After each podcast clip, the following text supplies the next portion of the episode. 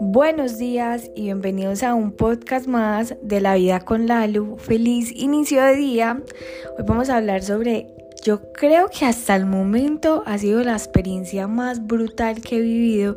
y algo que me alegra es que constantemente yo estoy repitiendo como esta frase ha sido lo más brutal ha sido esto ha sido lo mejor de mi vida y de eso se trata la vida. No se trata de que solamente te llenes de un momento y que tú digas esto es lo mejor que me va a pasar en mi vida no tal vez esto es lo mejor que te está pasando en este fragmento de tu vida. La vida es demasiado larga y yo también tengo esa misma hipótesis con los amores. Yo digamos que he tenido dos novios uno fue en el colegio que bueno me gradué con él en el colegio y empecé la universidad con él. Duré cinco años con él y también tuve eh, otro novio con el que no duré tanto, duré solamente siete meses, pero también fue algo muy intenso o por lo menos de mi parte.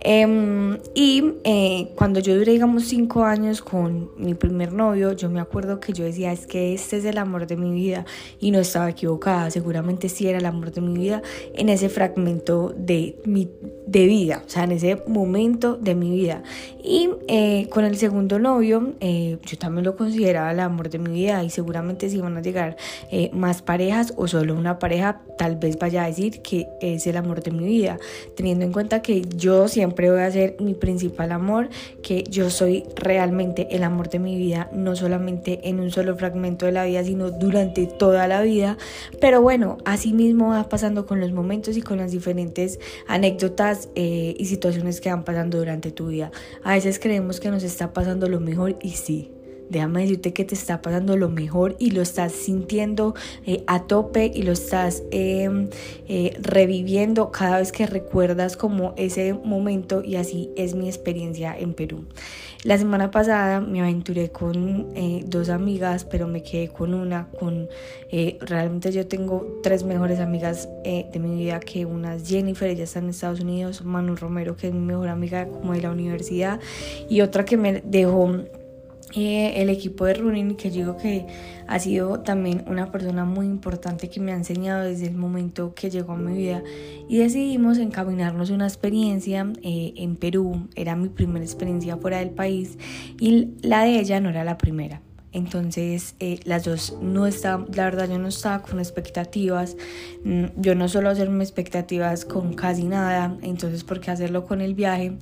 y todo fue una experiencia, todo fue como anécdotas que, wow, ni siquiera planeándolo nos había salido las cosas así, habían imprevistos, todo eh, digamos, había momentos en que teníamos mucho dinero, en un momento en el que no teníamos nada de dinero y eso no afectó porque realmente el dinero eh, no debería de afectar eh, las situaciones o las emociones que vas teniendo durante tu vida y bueno, en este caso durante nuestro viaje. Todo lo supimos resolver muy bien, todo lo vivimos al máximo, no hubo momento ni día en el que no nos riéramos de las diferentes situaciones que nos estaban pasando y fue un aprendizaje tan lindo porque estábamos en otro país y estábamos incomunicadas porque no teníamos eh, en ese momento plan. Eh, mi plan prácticamente se quedó en Colombia y no compramos sin caro. O sea, estábamos así, lo que ella hiciera por ella, lo que yo hiciera por mí, lo que yo hiciera por ella y ella hiciera por mí.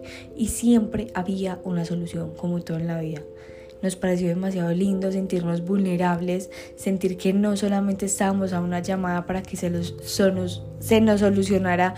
eh, alguna situación, sino que la creatividad empezaba a volar al mil para buscar una solución, porque siempre, siempre había una solución y siempre había una sonrisa que nos acompañaba en cada una de las soluciones. Nos sentíamos libres, nos sentíamos libres de poder decidir, libres de hacer... Eh, lo que realmente queríamos hacer, porque aunque suene a veces triste, estamos en un país eh, lejos de las personas que conocemos y mm, tal vez en, algunos momentos dejamos de hacer cosas que queremos por el que dirán. Allá a nosotros no nos importaba el que dirán y creo que en Colombia tampoco nos importa mucho, pero digamos que el estar lejos eh, tal vez le da a uno un poco más de libertad. Entonces la anécdota de hoy es que si estás viendo y si constantemente tú repites, estoy viendo lo mejor de mi vida, grandioso. O sea, no creas que porque hoy estás viendo lo mejor de tu vida, eh, lo que pasó hace un año deja de ser lo mejor. No, también sigue siendo lo mejor, pero fue lo mejor en ese fragmento de tu vida. Y si también consideras que constantemente estás repitiendo eh, que a una persona es el amor de tu vida, recuerda que principalmente tú eres el amor de tu vida. Cuando tú te pones como prioridad y tú eres el amor de tu vida por toda tu vida, eh, está súper válido. Digamos, en algún momento, si llega una pareja, un amigo, una amiga, lo que sea, un, un perrito, un animal, lo que sea, y le quieres decir que es el amor de tu vida, díselo con toda la libertad del mundo, porque seguramente así lo es pero lo es de ese momento de tu vida. Y no quiere decir que porque en un año se lo estés diciendo a otra persona, esta persona eh, de un pasado no haya sido importante, sigue siendo importante, pero sigue siendo importante para ese momento de tu vida. Espero que haya sido claro el mensaje, los amo, las amo y gracias por estar acá y nos vemos mañana en el próximo episodio de La Vida con Lalo.